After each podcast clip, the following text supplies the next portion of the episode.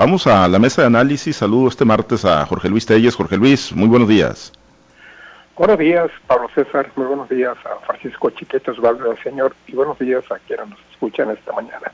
Gracias, Chiquete. Te saludo con gusto. Muy buenos días. Buenos días, Pablo César. Buenos días a Jorge Luis Osvaldo y a quienes nos hacen el favor de escuchar. Gracias, Osvaldo. Te saludo con gusto. Muy buenos días. Muy buenos días, Pablo César. Buenos días, Chiquete. Buenos días, Jorge Luis. ¿Listos? Gracias. Pues vamos, vamos al tema y este que el día de ayer surgió hoy, que es del ámbito nacional y que hoy está pues acaparando prácticamente todos los espacios, la liberación de, precisamente del empresario Ancira, eh, Alonso Ancira, de Altos Hornos de México, derivado del caso pues tan cacaraqueado, Emilio Lozoya, testigo protegido, eh, petróleos mexicanos, ventas de instalaciones eh, a sobreprecio, y bueno, pues toda una historia, ¿no? Que nos hizo pensar que, bueno, pues iba a haber un combate férreo y firme a la, a la corrupción, sin embargo, pues bueno, con 200, más de 200 millones de dólares, pagaderos en tres años, eh, Alonso Ancira se libra de la cárcel. Ayer salió pues con un despliegue de, imagen de, fuerza y de poder económico a bordo de una camioneta de lujo, con puro en la mano.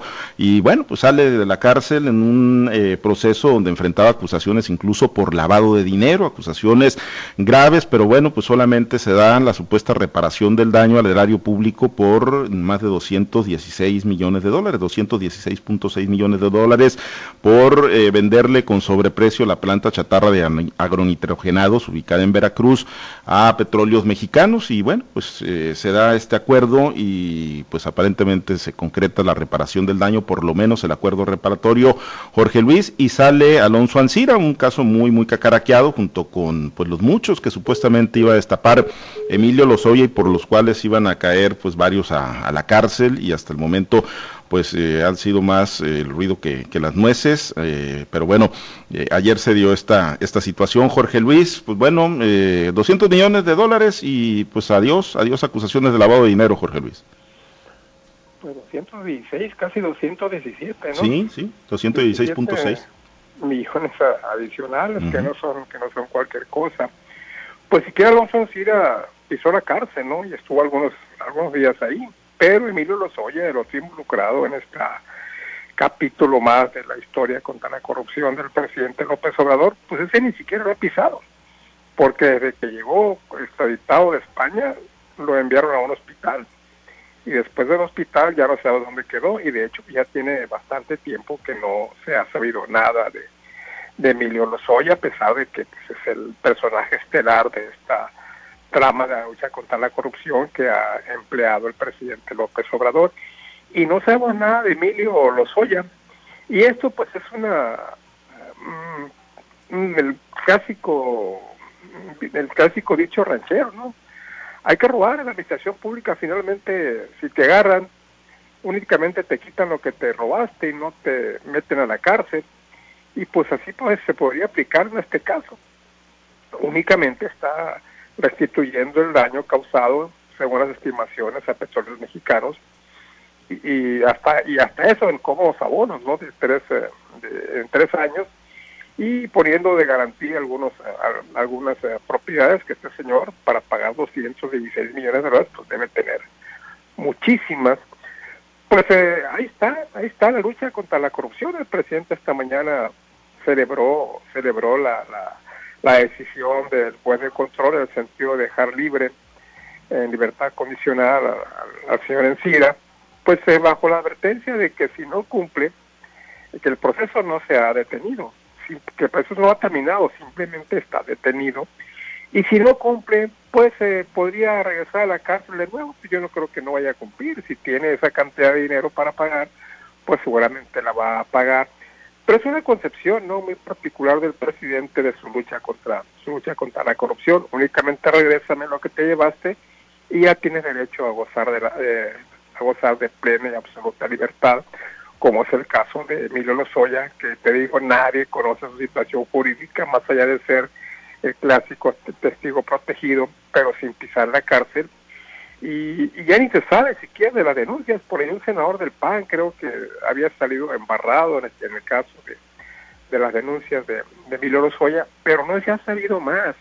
Ahí está el caso de Rosario Robles también, que desde cuándo está en la cárcel quizás eh, prácticamente un solitaria como chivo expiatorio cuando es ilógico pensar que ella haya sido la única culpable de esta estafa maestra, porque pues aquí hubo gran cantidad de gente involucrada y de diferentes partes del país a través de convenios fantasma que se firmaron con instituciones públicas y privadas. Y ahí está ella purgando esa condena y sin derecho, sin derecho a, salir de, prisión, lo que es una clara muestra pues de cómo se la gasta López Obrador con todo y que de las fobias de López Obrador con todo y que Rosario Robles pues llegó a ser una de sus personas, eh, de sus personajes consentidos en su administración, persona de todas sus confianzas, y está ahora pagando quizás culpas propias, quizás culpas ajenas, pero está en la cárcel. Alonso Encinas, ya Alonso Encinas ya sale libre, y yo creo que ya no va, ya no va a pisar la cárcel, según esto va a pagar los 216 millones de dólares en cómodas mensualidades, y vamos a ver qué pasa con Emilio Lozoya y vamos a ver qué giro toma esta lucha contra la corrupción tan particular del presidente López Obrador. Pues sí, donde pareciera pues que lo principal no, no es que se queden en la cárcel, sino únicamente pues que, reparen daños y ni siquiera pues a costos reales, porque de acuerdo a los datos, eh, el empresario Alonso Ancira, Chiquete, pues no va a cubrir intereses por los perjuicios que le ocasionó a petróleos mexicanos por la compra, por la venta al sobreprecio de esta planta de agronitrogenados. Eh, la UIF, la Unidad de Inteligencia Financiera, además estaba pidiendo que fuera un monto mayor, que no fueran los 216.6 millones de dólares que finalmente se comprometió a pagar el empresario y ya le van a desbloquear las cuentas bancarias. O sea, en un país donde puedes hacer operaciones con eh, recursos de procedencia ilícita, donde traes una serie de acusaciones, donde, bueno, pues eh, violentaste diversas leyes y normas, pues con la eh, simple reparación del daño, chiquete, pues ya con eso salen, salen totalmente librados, como ocurrió con Alonso Encira. Sí, hay otra, otra característica, otro requisito para poder salir, y es no tener una utilidad, una rentabilidad electoral. Alonso Antira no le dice nada a nadie, no era un militante del Partido Revolucionario Institucional ni del Partido Acción Nacional, no era un personaje que se hubiera distinguido por una posición ideológica, de manera que pues es como la como la, la, zurrada de pájaro, ni huele ni quiere. Entonces, pues se va, que se vaya que se queden efectivamente Lavalle, que es un senador panista, que por el solo hecho de militar en Acción Nacional ya es llamativo, ya significa que el presidente está combatiendo a esos corruptos, que se quede en la cárcel Rosario Robles, que no solamente es corrupta a, los ojos del presidente, sino que además pues fue la que facilitó los los, los videoescándalos aquellos que llevaron a la cárcel a René de Jaranos y, bueno, ni siquiera ella, pero sí el que fue su, su pareja por, un tiempo. Entonces, es una concepción muy utilitaria de la, de la de la justicia, de la lucha contra la corrupción. El caso de, de, estamos viendo las últimas cosas que se supieron, es que Lozoya estaba peleando por poder conservar las casas que compró con el dinero de Odebrecht a ese ni siquiera le están quitando todo el dinero que, que, tuvo de, sus tranzas, sino que además están viendo cómo librar el suyo y el de su mamá. Y entonces, en razón de eso, ha estado escatimando la información que le ofreció a la, a la Fiscalía General de la República.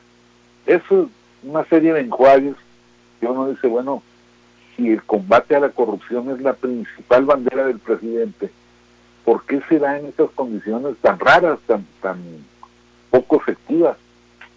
Bueno, pues es muy sencillo. El presidente considera que con eso tiene entretenida la opinión pública, con eso tiene convencido al electorado o al posible electorado, y entonces no necesita ir más lejos y puede hasta pasar por magnánimo cuando hay casos en los que sí ha aplicado la ley mucho más allá de lo que de lo que la propia ley dice, porque en el caso de Rosario Robles, podía haber enfrentado el proceso en, libertad y sin embargo no se lo concedieron.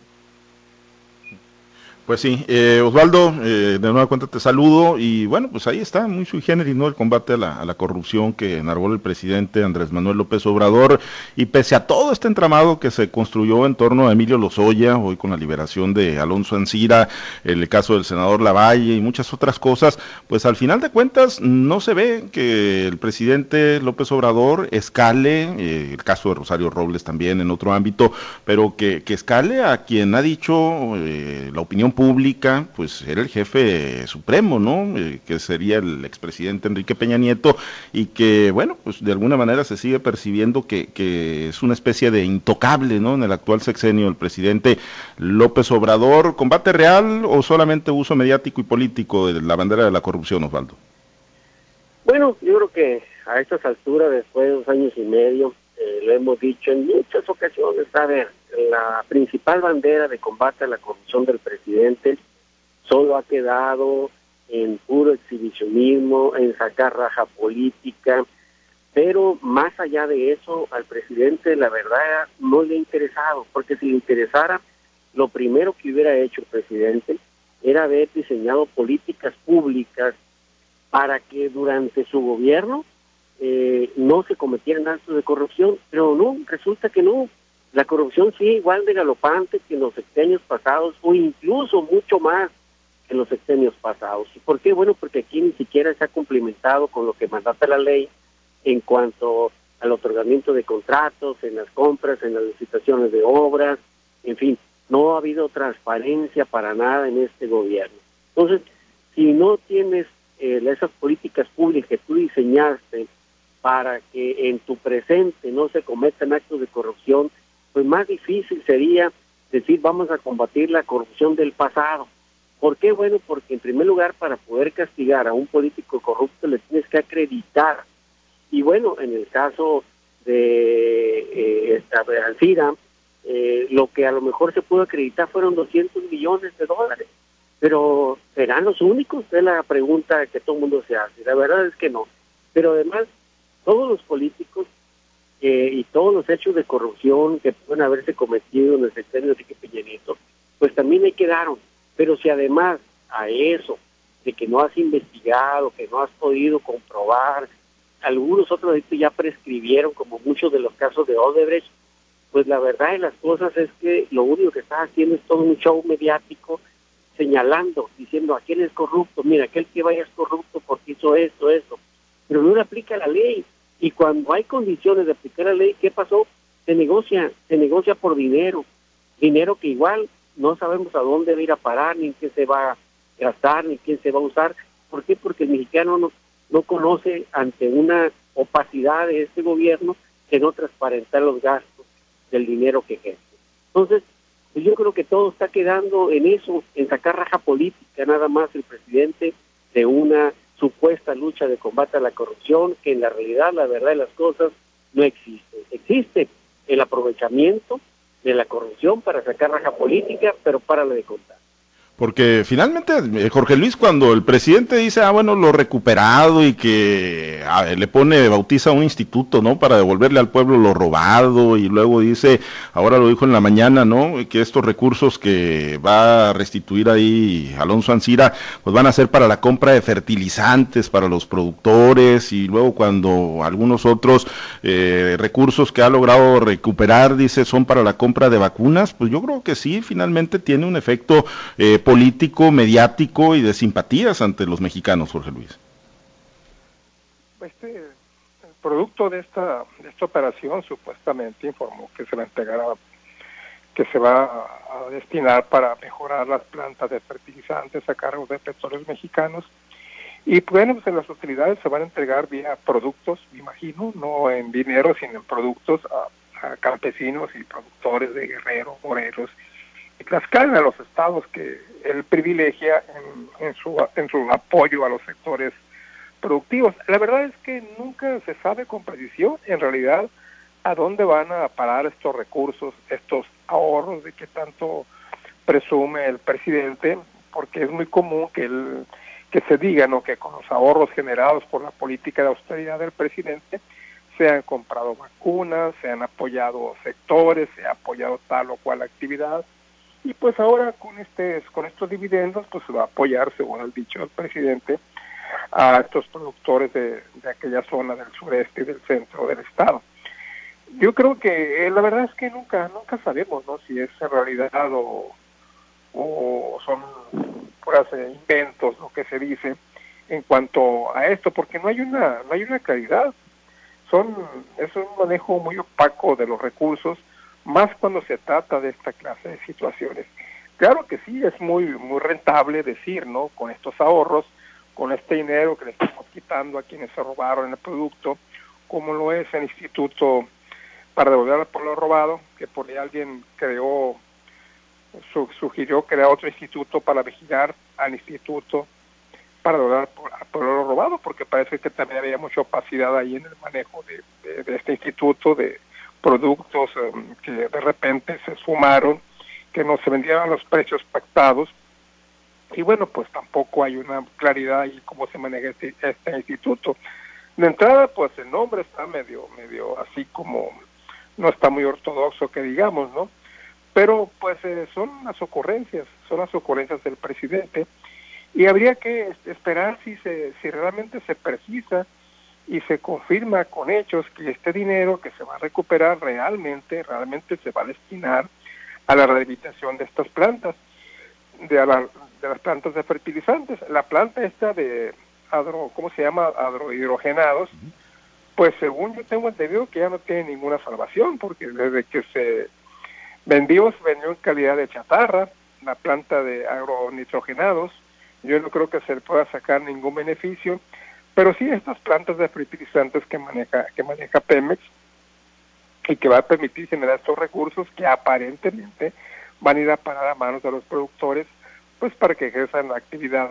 Productores eh, menores no se comparan con la agricultura, ni mucho menos con la agricultura de Sinaloa, que pues la tienen total abandono el, gobierno, el gobierno federal, pero pues así, así se maneja el presidente. Yo quisiera saber si realmente hay claridad, si realmente se define con precisión si estos recursos realmente, realmente van a quedar en los bolsillos de los productores, así como muchos otros eventos, situaciones similares a, la que estamos platicando esta mañana. Ahora, eh, pues más allá de si llegan a los productores o no, más allá de si se traducen en beneficios tangibles para el pueblo, estos eh, recursos, ¿no? Los de Ansira y muchos otros que supuestamente ha logrado recuperar el gobierno federal, pues la realidad, eh, Chiquete, es que pues la, popularidad, la aceptación, los niveles de, aceptación todavía o de aprobación del presidente López Obrador siguen estando elevados y en algo deben de descansar en el tracking, en el seguimiento que hace, por ejemplo, eh, Consulta Mitowski para el periódico El Economista, pues ahí se mantiene, 61.5 de, los mexicanos estarían de acuerdo en estos momentos, el 38.4 en, desacuerdo, o sea, la realidad es que este tipo de, de decisiones, digo, podemos ir muy al fondo y evaluar que no hay un combate real a la corrupción, pero pues quizá el mexicano promedio sí está percibiendo un combate a la corrupción y, bueno, pues quizá en eso descansa mucho de eh, pues de la popularidad y de los niveles de aprobación del presidente Chiquete. Sí, por supuesto. Bueno, es que una cosa es innegable. todos los gobiernos que precedieron fueron corruptos, pero corruptos de manera absurda, este, como si nadie los fuera a, a, vigilar nunca, como si la gente no fuera a despertar nunca. Entonces, a partir de ese sentimiento, que además López Obrador supo inculcarle muy bien a la sociedad mexicana, pues ya cualquier cosa es ganancia. Incluso hay gente que a la que le dices, oye, pero están robando, no le hace, los otros también robaban, siquiera este los, los descubre.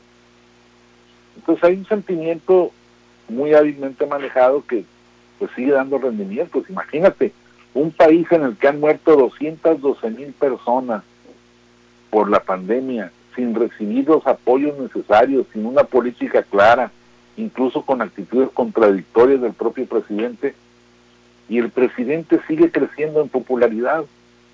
Un país donde se perdieron más de un millón de empresas pequeñas y medianas por culpa de la misma pandemia y que no hubo una acción gubernamental para paliar esa pérdida de empresas y empleos y el presidente sigue creciendo, pues quiere decir que hay muy hábil manejo de estos temas sobre todo el de la lucha contra la corrupción, aunque no haya resultados.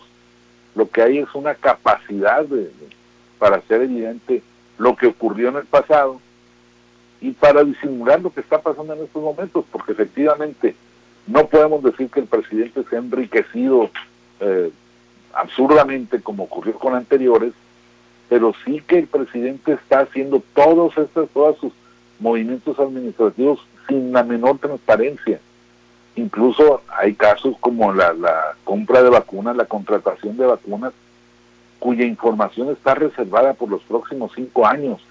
¿Qué puede haber de, de, raro en, una, en, una, compra de medicina como esta, tan, de tanta urgencia, como para que mejor se guarden bajo llave estos, estos, estos eh, datos? Se trata de situaciones de absoluta falta de transparencia que sin embargo no repercuten en la imagen del presidente. ¿No? Y ahí están los datos, ¿no? Yo creo que pues, han sido constantes las, las diferentes encuestas, eh, las evaluaciones que se hacen sobre pues la, figura del presidente Osvaldo, eh, pues este tipo de temas, digo, cuando se entra al fondo del análisis, ¿no? En temas de corrupción, de seguridad, de economía, de muchas cosas, pues la, la realidad es que pues sí eh, podemos decir, ah, pues ha quedado de ver en muchas cosas, ¿no? Pero cuando se le pregunta al mexicano promedio, pues la realidad es que lo que decía Chiquete es una verdad innegable Mucha gente sigue diciendo, ah, es que los otros eran peores, es que en el pasado se hacían peor, es que los del PRI, los del PAN robaban más, eh, Osvaldo. Entonces, eh, este tipo de apreciaciones, eh, ¿qué tanto pueden influir ya, ahorita metiéndonos un poquito al, tema político electoral en medio de estas elecciones?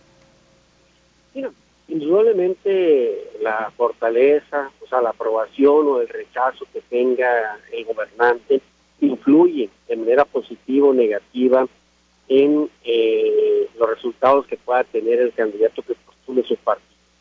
Sin embargo, aquí hay que decirlo, a ver, México está completamente polarizado entre los que apoyan y los que rechazan al presidente López Obrador. Más allá de la percepción que pueda tener el presidente, hay otra realidad que casi no la difundimos o que casi no se difunde eh, la reprobación que tiene el gobierno del presidente. Eh, si se observa, una cosa es la calificación o la aceptación que se pueda tener hacia el personaje, en este caso López Obrador, y otra cosa es la aceptación o la o el rechazo o, o el repruebo que pueda tener su gobierno. Y en los principales indicadores, en todas esas encuestas donde el presidente aparece con el cincuenta y tantos por ciento de aprobación o el 60, en todas eh, solamente el 30, el 28 aprueban eh, cada uno de los indicadores de gobierno. Entonces, hay un gobierno que está reprobado y el gobierno reprobado es el que le pega en el bolsillo a la gente, es el que le pega en las oportunidades a la gente, es lo que provoca que se muera mucha gente por el COVID, es lo que lo que provoca que cierren muchas empresas y haya más pobres, es lo que provoca que haya más muertos por violencia y que no se haga nada o no se haga lo conducente es lo que provoca que haya más corrupción y también no se combata la corrupción. Entonces, todo eso a la hora de la hora seguramente se va a poner en la mesa de las decisiones por los electores y va a decidir si vota a favor y si le refrenda el, eh, el poder al presidente López Obrador o bien se lo quita y opta por un por un gobierno que tenga una real división de poderes, donde haya contrapesos, donde realmente los partidos eh, tengan el interés de defender al ciudadano, a la ciudadanía, para, que, para ganar adeptos y lógicamente estar en condiciones de una futura elección. Entonces, yo creo que eh, va a ser interesante ver hasta dónde, hasta dónde son reales esos, esos eh, encuestas o ese posicionamiento del presidente y qué tanto se refleja en las elecciones, qué tanto se refleja en las urnas. López Obrador no va a estar en las boletas en este proceso electoral y al que va a evaluar la gente es a cada uno de los candidatos. Y lógicamente también vamos a ver si se, si se antepone la evaluación al presidente o se antepone la evaluación a su gobierno, que son dos cosas muy diferentes que seguramente el electorado va a tomar en cuenta a la hora de emitir su voto. Muy bien, pues de que juega, juega el presidente. Eh, gracias Osvaldo, excelente día. Habrá que estar pendientes. Saludos muchachos. Gracias Jorge Luis, excelente martes. Gracias, buenos días a todos. Chiquete, muy buen día. Buenos días, saludos a todos. Gracias a los compañeros operadores en las diferentes plazas de Grupo Chávez Radio. Muchas gracias al auditorio, a ustedes, nuestro radio escuchan. Manténganse conectados con nosotros a través de las estaciones de Grupo Chávez Radio en el estado de Sinaloa y desde luego a través de nuestras plataformas digitales. Soy Pablo César Espinosa, le deseo a usted que tenga un excelente y muy productivo día.